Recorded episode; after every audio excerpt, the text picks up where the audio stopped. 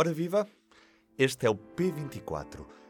Hoje, diretos à Escócia. Patrícia Carvalho em Glasgow. É lá que decorre mais uma cimeira das Nações Unidas sobre as alterações climáticas, a COP26.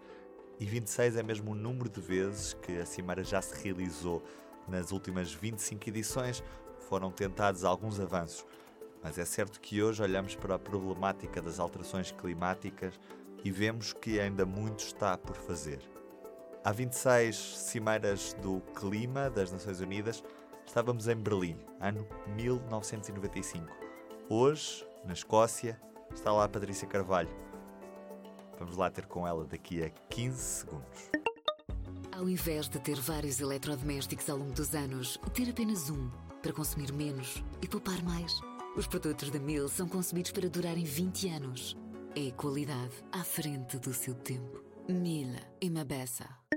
Patrícia, podemos dizer que as 25 cimeiras anteriores a esta COP26 falharam os objetivos que tinham no combate às alterações climáticas? Não se pode dizer que falharam todas elas. As COP são reuniões complicadas que envolvem negociações de Estados de todo o mundo e em que, como é óbvio, há muitas questões em cima da mesa que vão para além da, da luta uh, climática e por isso uh, o que pode parecer fácil de fora acaba por ser depois muito complexo uh, lá dentro.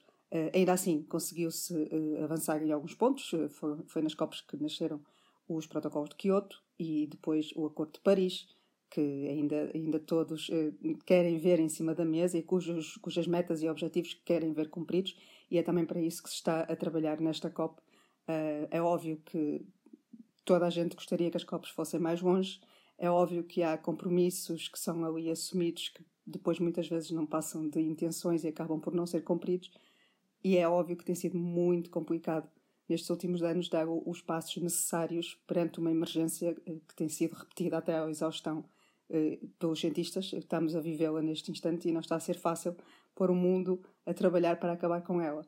Mas também há muita gente que diz que não há outro modelo melhor do que este. Sentar todos à mesa e tentar chegar-se a um consenso tentar chegar-se a uma solução que envolva todos, porque se não envolver todos, não vamos conseguir fazer aquilo que é necessário. Uhum. E, e, o que é que se espera desta cimeira em Glasgow? As expectativas não são muito elevadas. Esta cimeira deveria ser uma das mais importantes, foi anunciada muito como uma das mais importantes. E porquê? Porque é, é a primeira vez, precisamente, que os países deveriam apresentar as suas, as suas contribuições para uh, reduzirem ainda mais as emissões.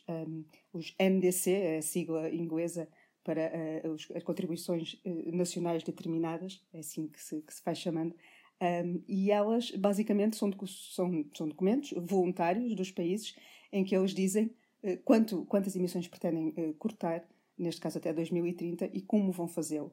O que ficou definido no Acordo de Paris é que estas NDC seriam revistas a cada cinco anos esperando-se que cada uma dessas revisões os países se tornassem mais ambiciosos e, e fossem eles apresentando metas nacionais melhores, com mais cortes de emissões, com mais medidas para se adaptarem ao que está a acontecer, com mais formas de, de mitigar o que está a acontecer. E, e, agora, eh, em Glasgow, era a primeira vez que, que essa revisão ia acontecer e está a acontecer. Uh, houve uh, já alguma desilusão à partida, porque países essenciais por serem os principais emissores, como a Rússia ou a China, não apresentaram os compromissos considerados necessários, mas as negociações ainda estão aí. Uh, vamos ver o que é que se consegue no final. Olhando especificamente para a realidade portuguesa, quais é são os compromissos que Portugal já, já, já fez neste, nesta área do, do combate às alterações climáticas? Portugal não aparece na COP isoladamente. Portugal faz parte do bloco da, da União Europeia Portanto, tudo o que é decidido e tudo o que é discutido e tudo o que é negociado também pelos portugueses é eh, no âmbito de, de, das políticas da União Europeia, que, como se sabe, nos últimos anos tem sido sempre apresentada como a líder no combate às, às alterações climáticas. Tenho o programa do Fit for 55 agora uh, em cima da mesa, há de ser aprovado, espera-se. Ainda assim, sabe-se que não é suficiente, que era preciso mais. Uh, é aquilo que neste momento a União Europeia consegue apresentar e Portugal, com ela, Portugal tem tido, tem feito muita questão de repetir que, que está na linha da frente em muitos aspectos do, do combate às alterações climáticas, nomeadamente na, no aumento das energias renováveis. Fomos o primeiro país uh, na COP de Marrocos a anunciar que queríamos atingir a neutralidade carbónica em 2050. Neste momento, essa é uma meta da União Europeia e de maior parte dos países, assim se espera. Um, por isso, nós estamos ali. Hum, não, não há, se formos à COP, não vamos encontrar um pavilhão de Portugal. Isso, se não existe, nós estamos ali como parte da União Europeia e negociando a esse nível. Muito obrigado, Patrícia. E hoje, nos destaques da edição impressa do Público, Perdidos e Achados, o inventário da coleção Rendeiro, tal como a PJ encontrou em 2010, revisitamos os objetos que estavam à guarda da mulher de João Rendeiro num trabalho de Isabel Coutinho. Depois, PCP, a corda era para esticar, mas não era para romper. Ana Sá Lopes dá-nos conta de qual era a ideia inicial dos comunistas nesta negociação do Orçamento de Estado. Trabalhos para ler em público.pt e também na edição impressa desta quarta-feira.